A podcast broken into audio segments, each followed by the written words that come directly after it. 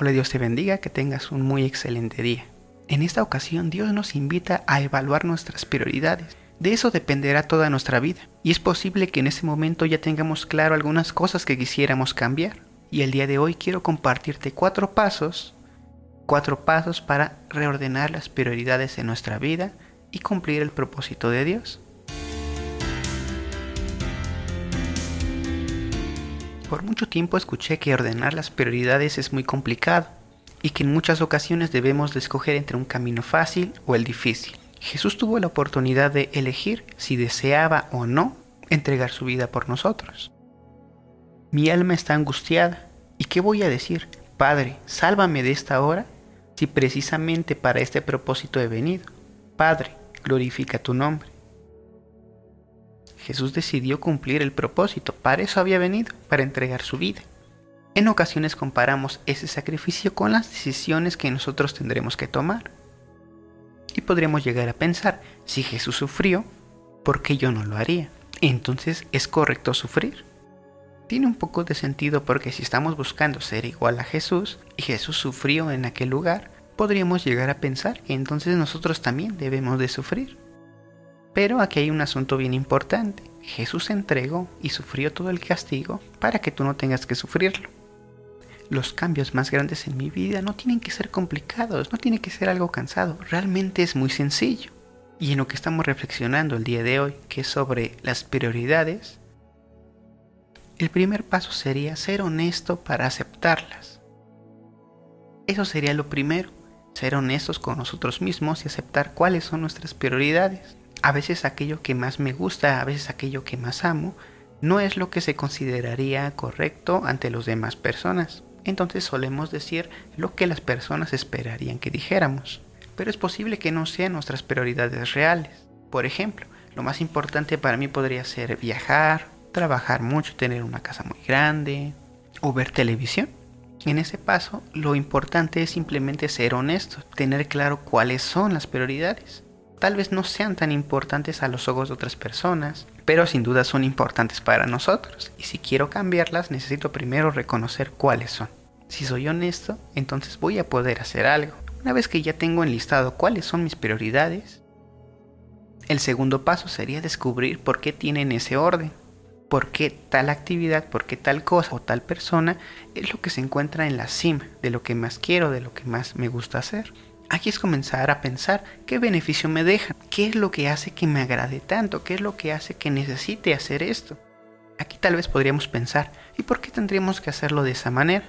¿Por qué no simplemente las dejo de hacer y hago las correctas? ¿No sería más fácil o más rápido? Eso tiene bastante sentido, pero esa estrategia tiene un gran, gran problema, que es casi imposible lograrlo así. Y si alguien lo logró, realmente es una proeza, casi un milagro. Pero si somos realistas, la mayoría de las personas en este planeta no va a poder hacerlo así. Entonces solo me voy a estar enojando y frustrándome con cada intento. Cada vez que intento cambiarlo y descubrir que no lo logro, me hace sentir mal. Ese es el gran problema con el intentarlo así. Por eso es importante saber la razón de que cada cosa está en ese lugar. Si algo está en primer lugar, segundo, tercero, cuarto, saber por qué están ahí. Y cuando lo tengo claro, entonces tengo la posibilidad de cambiarlo. Este paso es definitivo para completar nuestra meta, porque a partir de eso sabremos dónde está el problema y cómo Dios, como la palabra de Dios, puede sacarnos de ahí. Imaginemos que en ese listado se encontrara, por ejemplo, el fumar. Si simplemente intento dejar de fumar, va a costar mucho trabajo. Y lo más probable es que solo lo deje un tiempo. Ese asunto puede llegar a frustrar mucho a alguna persona. ¿Por qué? Porque tal vez ya estoy yendo a la iglesia, estoy leyendo mi Biblia, estoy comenzando una relación con Dios, deje de fumar, pero después de cierto tiempo o alguna situación muy complicada ocurre y regreso a hacerlo. Eso me va a hacer sentir muy mal, pero se debe precisamente a esto. Como no sé la causa de por qué eso era tan importante en mi vida, aunque ya estoy acercándome a Dios a conocer su palabra, no sé exactamente qué hacer para que eso se vaya completamente de mi vida y al final vuelvo a caer en eso. Entonces preguntarme qué beneficio o por qué están ahí va a ser realmente muy importante porque solamente así sabremos cómo lo que Dios ya hizo nos va a ayudar. Si no, sería imposible de lograrse. A simple vista, algunas actividades podrían no dejarnos ningún beneficio. Uno se podría preguntar qué beneficio me trae fumar. a simple vista no tendría ningún beneficio. Pero si lo hice por mucho tiempo y tal vez todavía lo estoy realizando, se debe a que me está dando algo importante. Digamos, tal vez estoy atravesando situaciones muy complicadas, me siento preocupado o muy ansioso y al momento de fumar me ayuda a tranquilizarme, a relajarme, a desahogarme de todo lo que está pasando. Si ese fuera el caso, entonces ¿qué significaría? Que el fumar me ayudaba a estar más tranquilo, más relajado, a desahogarme. Entonces, ¿cuál es el problema? Necesito tranquilidad, necesito expresar, necesito sacar todo eso que está guardado dentro de mí y no lo pude sacar de otra manera.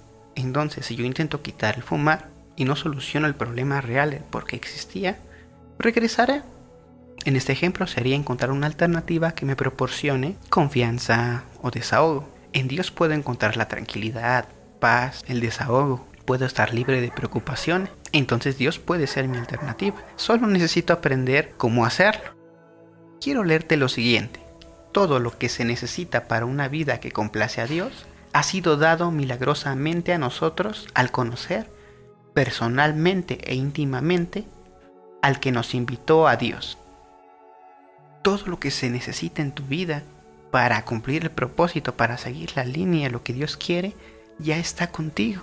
Eso nos llevaría al tercer paso y es aceptar lo que Dios ya nos entregó. Dios te invita a vivir, experimentar su poder, su gran amor, la gloria de Dios y llevar a cabo sus propósitos. Y la vida, la vida eterna comienza cuando nos entregamos a Jesús, cuando lo hacemos Señor y Salvador de nuestra vida. ¿Aceptarías la invitación de Dios? Eso significa varias cosas. Es aceptar que Dios te ama y tiene un propósito para tu vida. Es aceptar que Dios planeó tu existencia y que no eres un accidente. No importa en qué circunstancias naciste. Dios tiene un propósito para tu vida. Acepta también que fuiste creado para existir por siempre. Acepta que Dios te escogió y quiere tener una relación cercana contigo. Acepta el amor de Dios, que es tan grande que Jesús entregó su vida por ti. Acepta todo lo que Dios ya hizo por ti y que solo necesitamos tomarlo con fe. Acepta que sin importar lo que hiciste, Dios te recibe. Acepta a Jesús como Señor y Salvador y acepta a su Espíritu. En Juan 3:36 se dice lo siguiente, el que acepta y confía en el Hijo, entra a todo, a la vida completa y eterna. Es un verso realmente maravilloso. En Dios encontraremos la posibilidad de cambiar las cosas en nuestra vida, ordenar nuestras prioridades, cumplir el plan de Él para mí. Lograrlo no es algo imposible. Es realmente muy fácil cuando lo hacemos en el orden correcto. Y es seguro porque todo lo que necesitamos ya fue dado por Dios. Por eso es que es tan importante conocerlo más y más cada día. Para esto entonces necesito mi cuarto paso.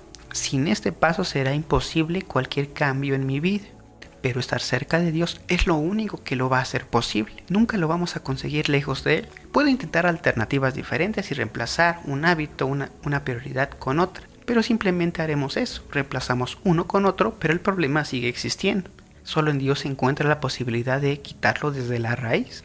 La palabra de Dios es lo único que nos ayudará a solucionar estos problemas. Siempre que use los principios de Dios, se va a lograr. Alguien tal vez puede decir, sí puedo encontrar una solución, una alternativa para solucionar el problema de raíz, sin acercarme a Dios, sin acercarme a la iglesia, sin nada de eso. Y si realmente encontrase una solución, solamente significaría una cosa. Se utilizó algún principio que está en la palabra de Dios. Mucha gente ha logrado salir adelante sin estar realmente cerca de la iglesia o tomarlo literalmente de la Biblia. Sin embargo, las cosas que funcionan en este mundo, lo que ayuda es la palabra de Dios que se encuentra dentro de muchas áreas. Se adaptarán los nombres a la cultura y a la época, pero los principios de Dios no cambian y los efectos de la palabra de Dios siempre serán los mismos.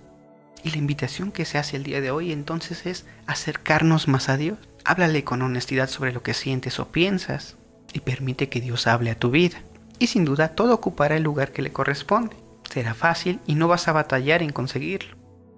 Y quiero que te lleves este versículo para reflexionar. Lo más importante es que reconozcan a Dios como único rey y que hagan lo que Él les pide. Dios les dará a su tiempo todo lo que necesiten. Lo más importante es que reconozcan a Dios como único rey y que hagan lo que Él les pide. Dios les dará a su tiempo todo lo que necesiten. Dios te bendiga.